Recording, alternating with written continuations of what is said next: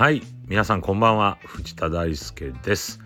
夜の雑談ルームスタートします。この雑談ルームがですね夜収録して夜配信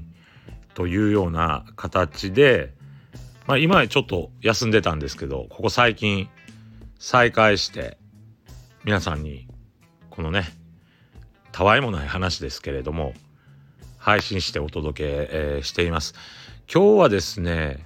私は久々に業種交流会に行ってきました。勉強会とその後の懇親会。まあ会食なんかがあったわけですけれどもコロナの分類が変わってね結構いろんなところでこの手の異業種交流会が再開されたりあとは飲み会とかねそういったこともいろんな人がまあぼちぼち再開してたんですけどいよいよいろんなところで勉強会や交流会飲み会なんかをやってるんじゃないかなというふうに感じてます。私もね久々にそういう異業種交流会に出てですね、まあ、昔政治やってましたんでねあのー、政治家の方とかもいましたけど私はあくまでまあ一事業者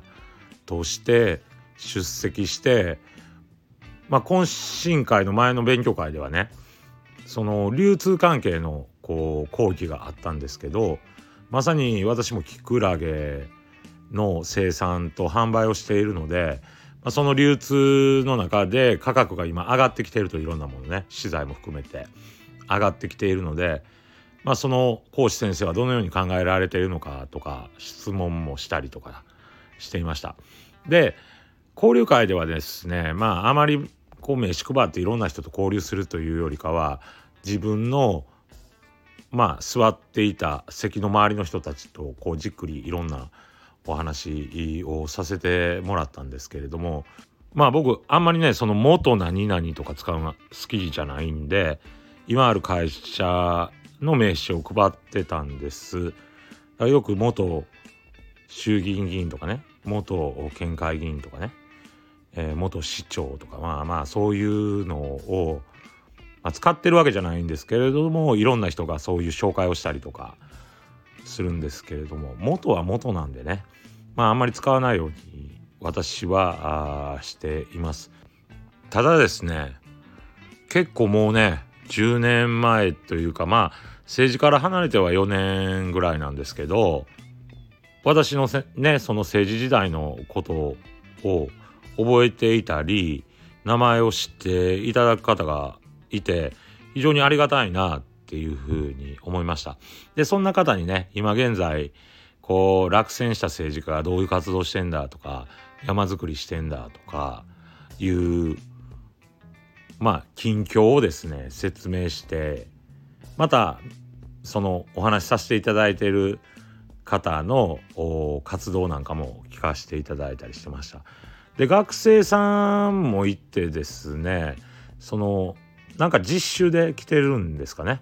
その学生さんがですねまあ三重県で活動している人たちの意見を聞いてそれをレポート上げなきゃいけないということでまあ私がですねこの政治家として、えー、まあ活動していてその後落選してまた再チャレンジするんだけれどもその後また落選すると。そんな話をしていたわけであります。選挙前にはね、えー、離婚しなくちゃいけなくなったりとかあるいは選挙後ですねいろんな人が離れていったりとか、まあ、そんなエピソードをですね赤裸々に、まあ、その学生さんに語っていたわけであります。その場でね聞いていただいた交流会に参加している事業者の方も聞いてくれてですね結構好感を持ってもらったのでびっくりしましたね。嫌われるかなと思ったんですけどね。赤裸々に語ったら。まあだから裸にならないといけないなと人間は。本音で話すのが一番大事だなっていうふうに今日は感じました。学生さんにお願いしたのが、えー、私の離婚と落選。えー、挫折のエピソードをまあ書いてくださいみたいなね、まあ、結局は何が一番中心に私の中心にあるのかっていうのは愛なんで愛を中心に愛とはこういうもんだというお話があったとレポートに書いてくれとリクエストしておきました。多分書いてくれないと思いますが。それと意外にね私の話を皆さんが聞いてくれた流れの中ではやっぱ挫折とか苦難ねこういったものを率直にお話しさせてもらうっていうのはいいのかなと思いました。で日本人って結構挫折に弱かったりするんですけれども私は私なりに挫折をした経験私なりの挫折ね皆さんは皆さんなりの挫折とかね苦難があると思うんですけど私なりの挫折とか苦難っていうものをこの否定するんじゃなくてね受け入れる視点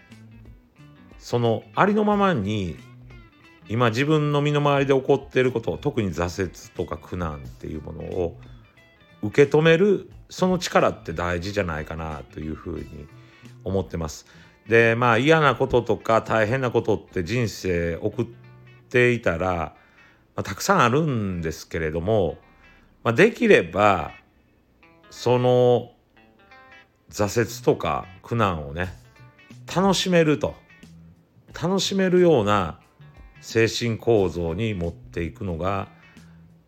いいんじゃないかなっていうふうに思います。あまあ難しいことなんですけどね。僕が落選した時に同じように落選したあしかし年上の方がいてですね、え同じ政治家で。アドバイスもらったのは俺たちは負け犬だと。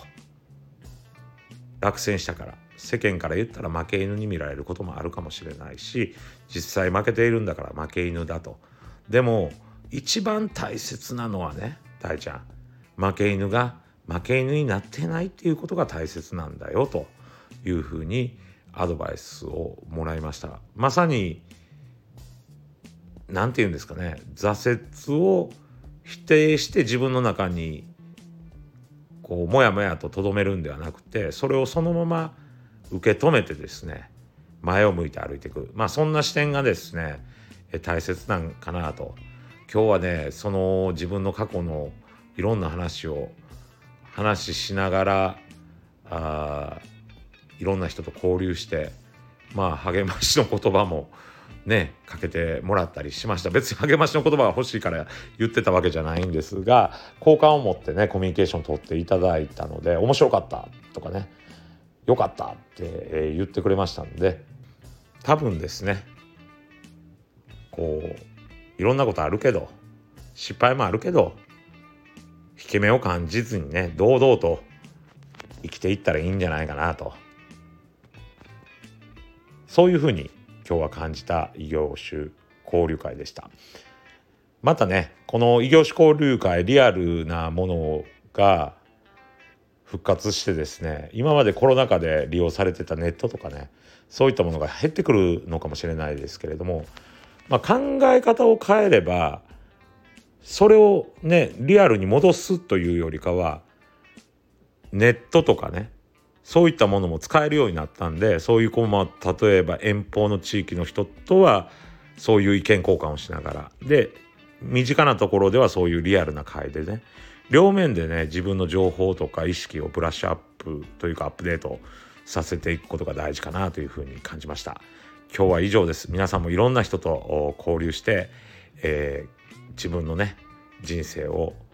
こう楽しんでもらうというか厚みを持ってもらえたらなというふうに思います。以上でございます。